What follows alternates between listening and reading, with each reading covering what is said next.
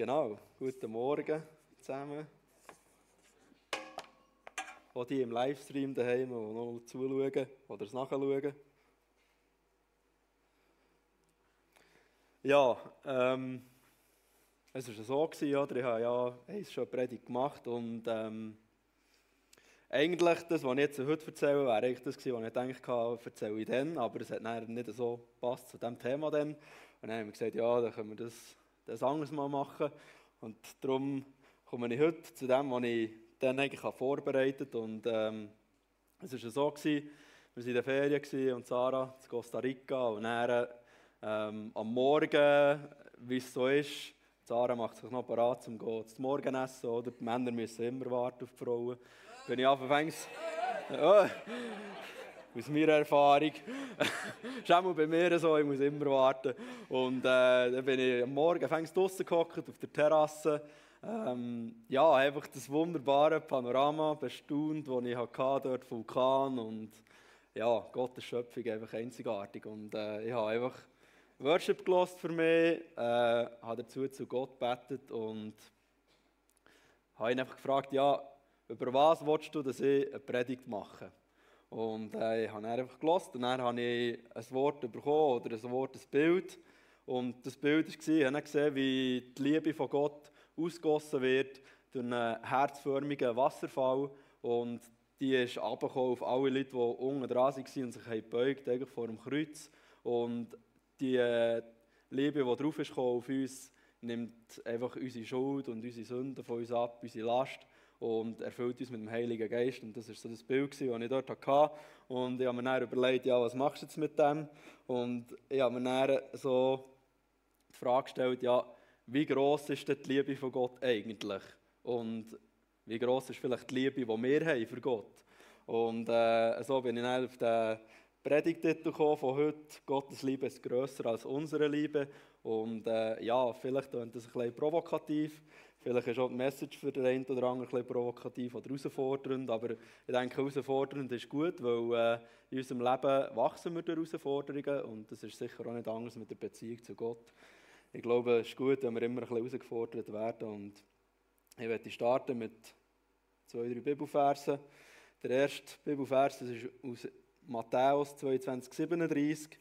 Er sagte zu ihm, du sollst den Herrn, deinen Gott, lieben mit deinem ganzen Herzen und mit deiner ganzen Seele und mit deinem ganzen Verstand. Im 2. Mose 20, 2 bis 3. Ich bin der Herr, dein Gott, der dich herausgeführt hat aus dem Land Ägypten, aus einem Sklavenhaus. Du sollst keine anderen Götter haben neben mir. Matthäus 6, 33. Trachtet vielmehr zuerst nach seinem Reich und seiner Gerechtigkeit, dann wird euch das alles dazugegeben werden. Und ähm, Jesus sollte bei uns Christen an erster Stelle stehen. Das ist so ein, ein Satz, den man noch oftmals gehört so bei Christen. Und äh, es war auch eigentlich das Thema von der diesjährigen ICF Conference, Jesus First. Das ist eben Jesus zuerst. Und ich denke, das ist auch gut so, dass man das sagt. Und es sollte auch so sein. Jesus sollte in unserem Leben an erster Stelle stehen, einfach schon nur, weil er es verdient hat dort sein.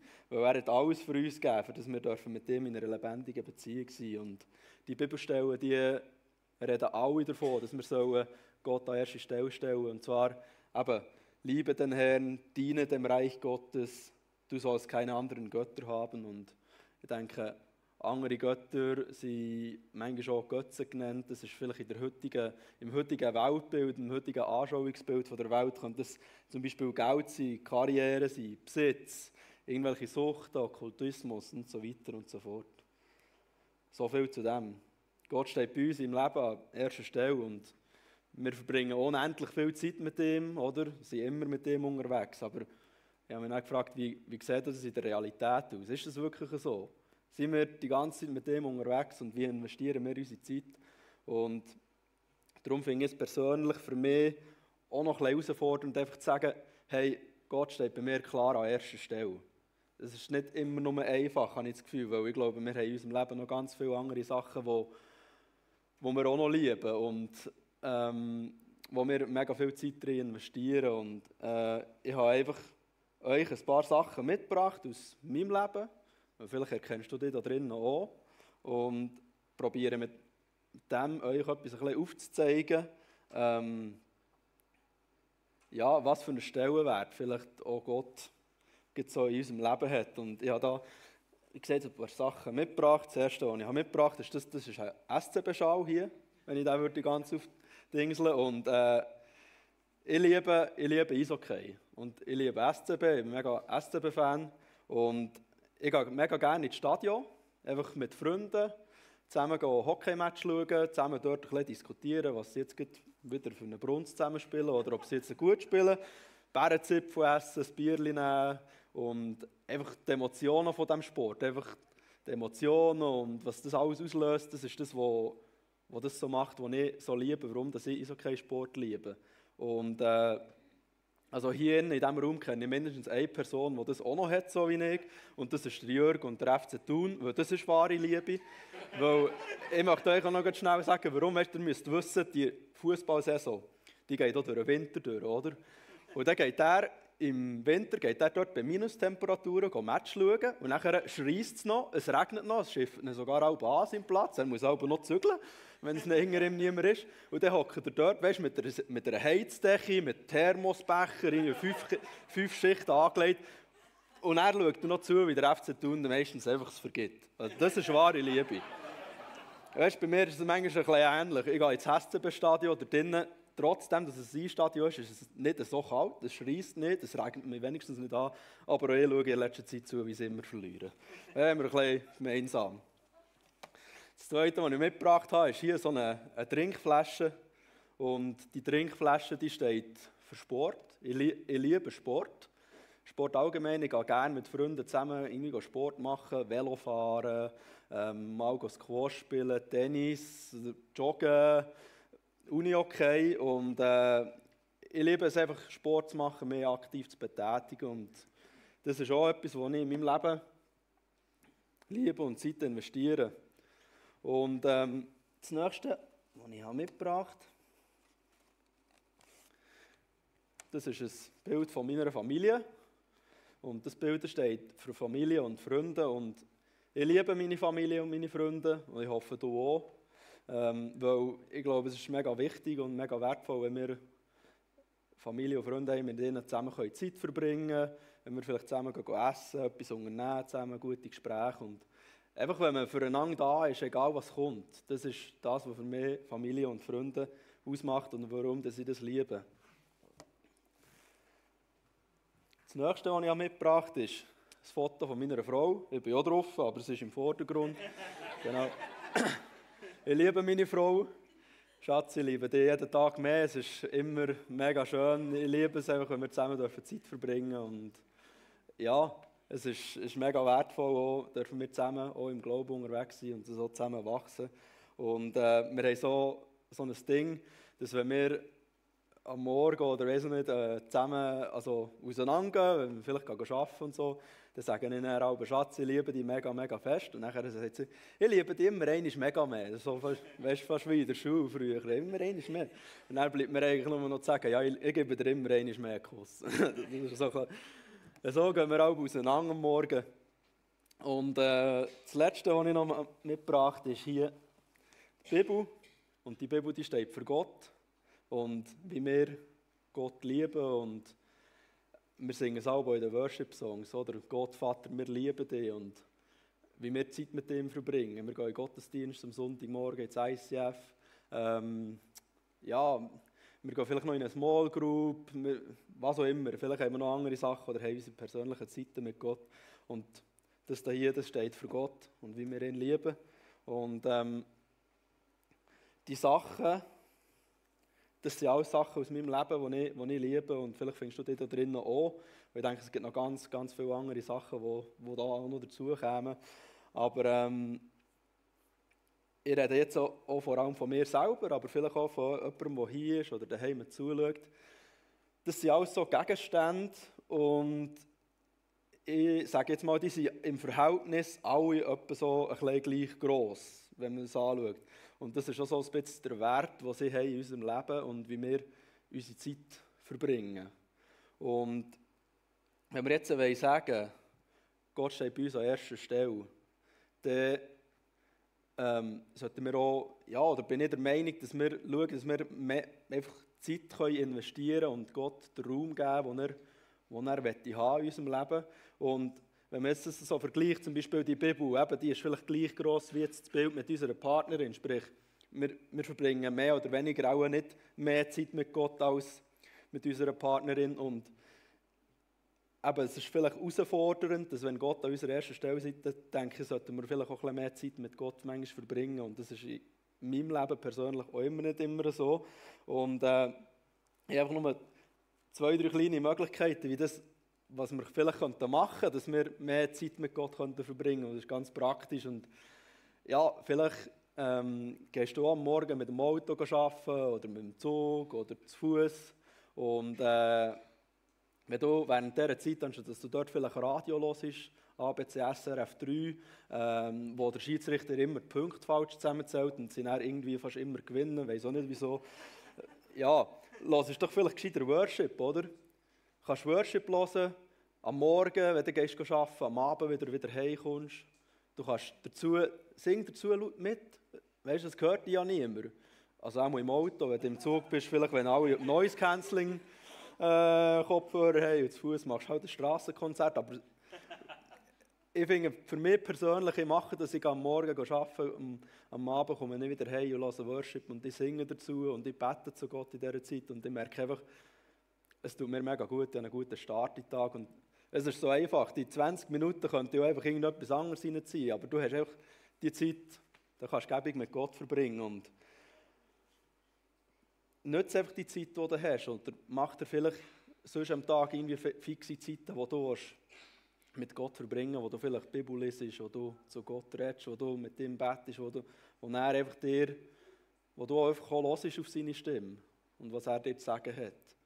Und ja, du musst für dich selber herausfinden. Vielleicht mach auch, du am Morgen Zeit einplanen zum Betten, am Abend zum Betten, vielleicht auch zusammen mit deinem Partner, deiner Partnerin, Ehefrau, Ehemann. Ich glaube, es ist mega mega eine Bereicherung, wenn wir zusammen auch im Glauben unterwegs sind und das so zusammen teilen. Und ja, finde deine eigene Methode, wie du Momente kannst haben, wo du Gott Raum kannst geben in deinem Leben. Weil er liebt wenn er Raum hinein in deinem Leben. Und ich denke, es, ist, es passiert einfach so viel mehr. Und eins kann ich dir sagen, Gott will nicht bei dir in deinem Leben an erster Stelle stehen, weil er ein Diktator ist und sagt, du darfst das und das und das nicht mehr machen, nur noch ich und hier. Gott will in unserem Leben an erster Stelle stehen, weil es uns persönlich gut tut.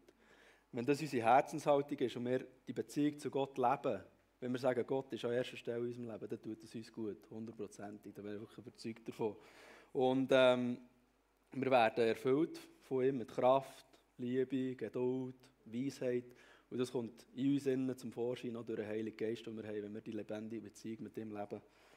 Und eben, ich sage, nicht, du darfst all diese Sachen nicht mehr machen. Jetzt, äh, lieb deinen Partner, deine Partnerin von ganzem Herzen Vollgas. Also, es gibt nichts Besseres als eine Partnerin zu haben, wo du zusammen kannst einfach deine Sachen teilen. Und Gott liebt es so. Gott will, dass du einen Partner, eine Partnerin hast. Gott hat uns als Mann und Frau geschaffen. Gott hat Ehe geschaffen und Gott liebt Ehe. Darum liebe unbedingt deine Frau.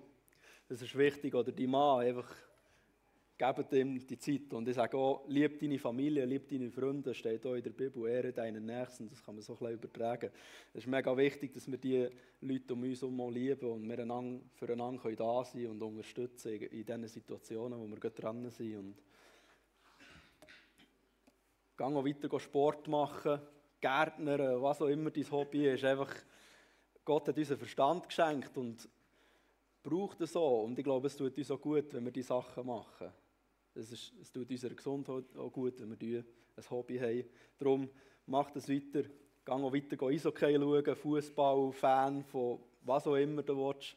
Äh, mach es einfach in Liebe. Hooligan wäre jetzt nicht das, was Gott vorgesehen hat.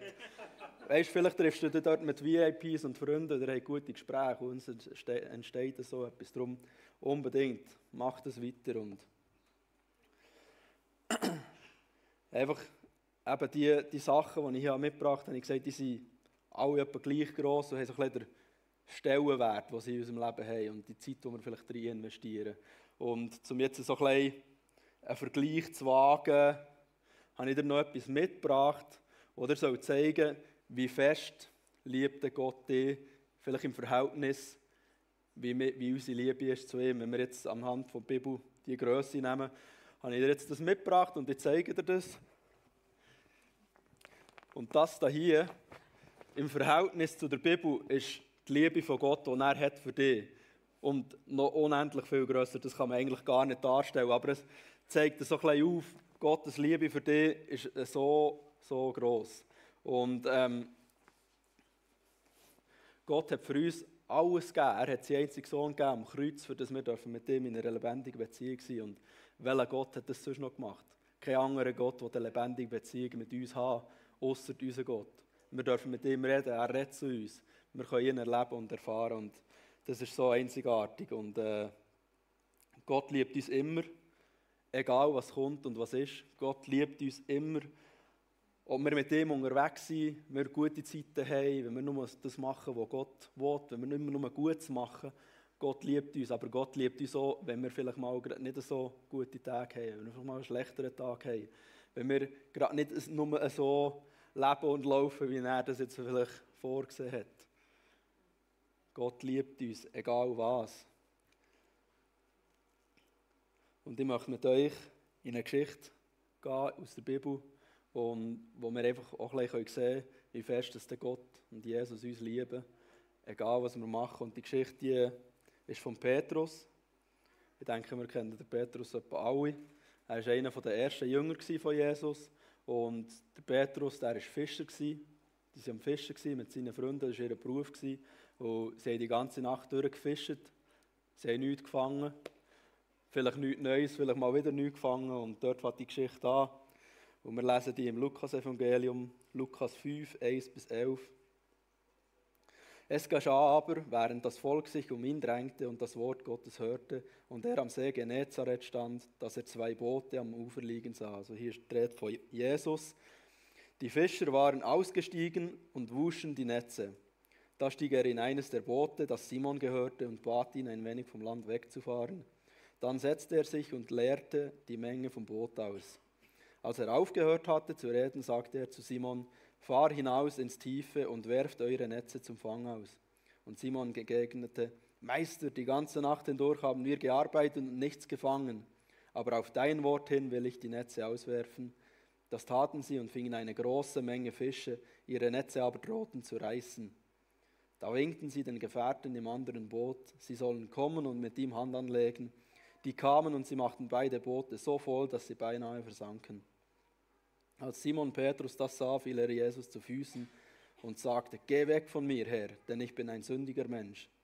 Denn er und alle mit ihm erschraken über den Fang, den sie getan hatten, so auch Jakobus und Johannes, die Söhne des Zebedäus, die Simons Gefährten waren. Da sagte Jesus zu Simon, fürchte dich nicht, von jetzt an wirst du Menschen fangen. Und sie brachten die Boote an Land, ließen alles zurück und folgten ihm nach. So ist also Petrus Jünger geworden von Jesus und er hat ihn auf Schritt und Tritt begleitet. Er hat Jesus geliebt, sie sind beste Freunde geworden. Er hat alles erlebt mit Jesus, die Wunder, die Jesus da hat. Und drei, dreieinhalb Jahre waren sie zusammen unterwegs gewesen. und Petrus sagt zu Jesus, hey Jesus, ich werde immer, immer an deiner Seite sein, egal was kommt. Andere Leute werden sich von dir abwenden. Die, wenn nur das Kleinste kommt, werden sie sich von dir abwenden. Aber ich, ich werde sicher immer an deiner Seite sein. Das kannst, da kannst du Gift drauf nehmen. Aber wir wissen es, glaube ich, alle. Jesus hat zu Petrus gesagt, hey Petrus, du wirst mich dreimal verleugnen, noch bevor das der, Kran, bevor das der Hahn kreit heute. Das lesen wir im Lukas 22, 54 bis 62.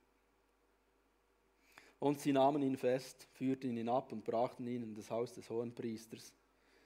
Petrus aber folgte von weitem. Und sie hatten mitten im Hof ein Feuer entfacht und sich zusammengesetzt. Und Petrus saß mitten unter ihnen.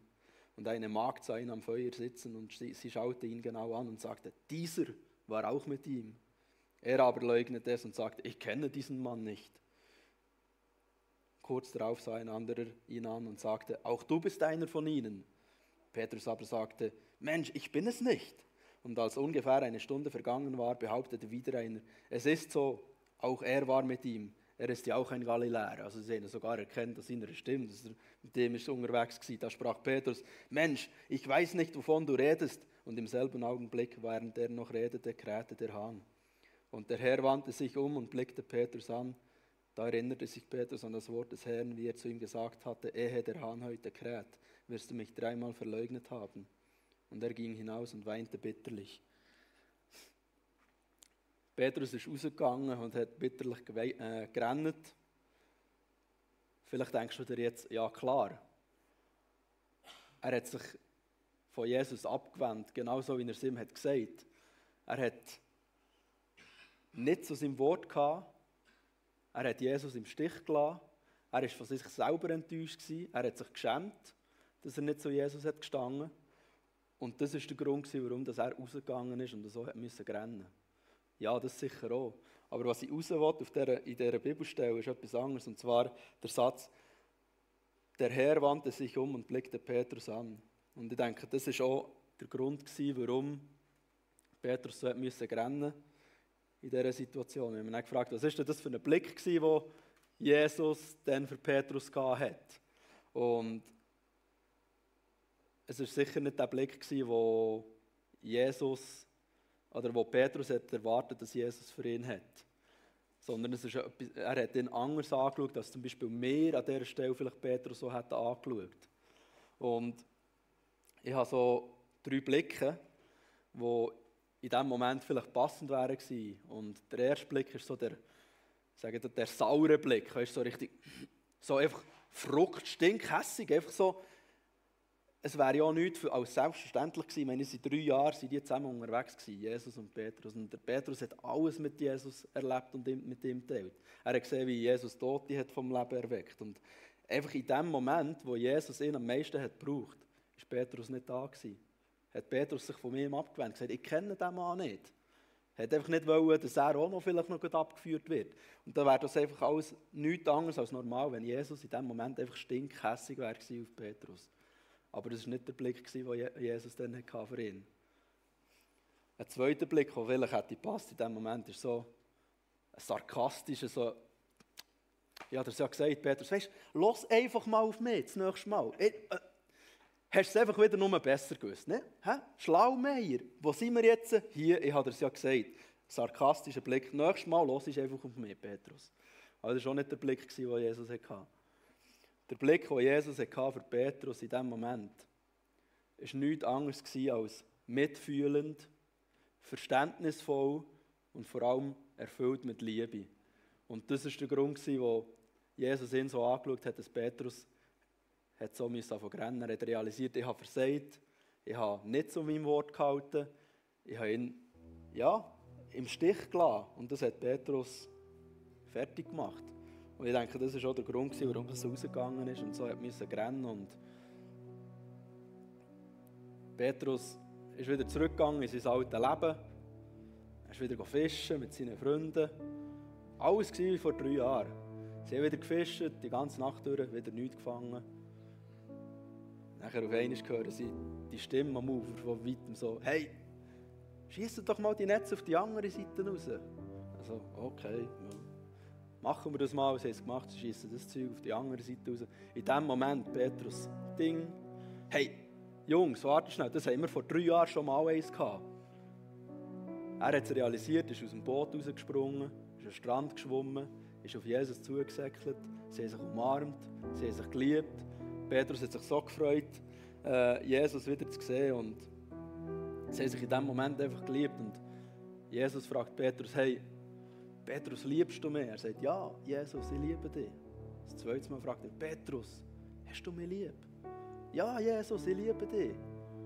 Das dritte Mal fragt er ihn, wie er ihn dreimal hat verleugnet. Petrus, liebst du mich? Ja, Jesus, ich liebe dich.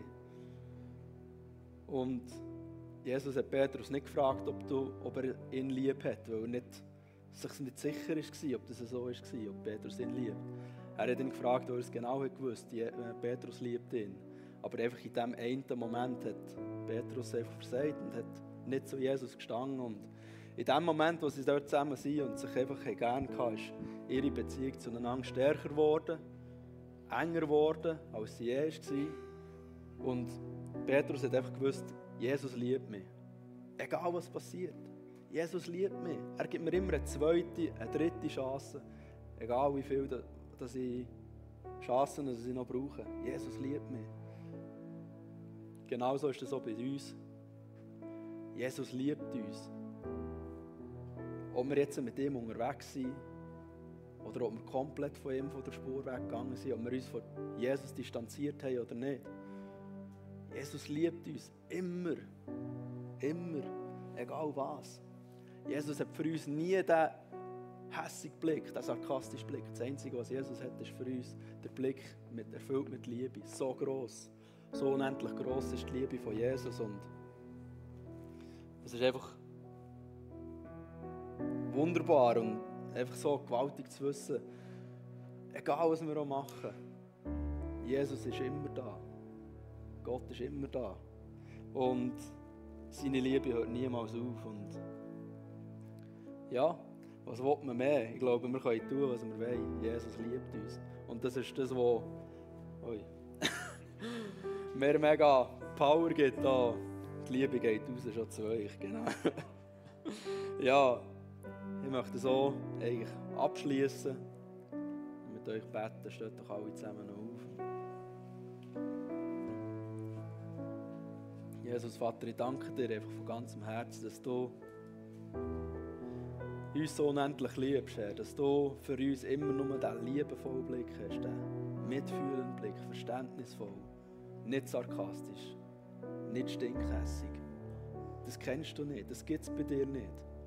Du bist Liebe, Vater, und egal was wir auch tun, Herr, du bist immer da und dürfen wir das einfach wirklich realisieren, dass das darf in unser Herz absinken dass du uns so unendlich liebst und es ist einfach, es tut einfach nur gut zu wissen, Herr.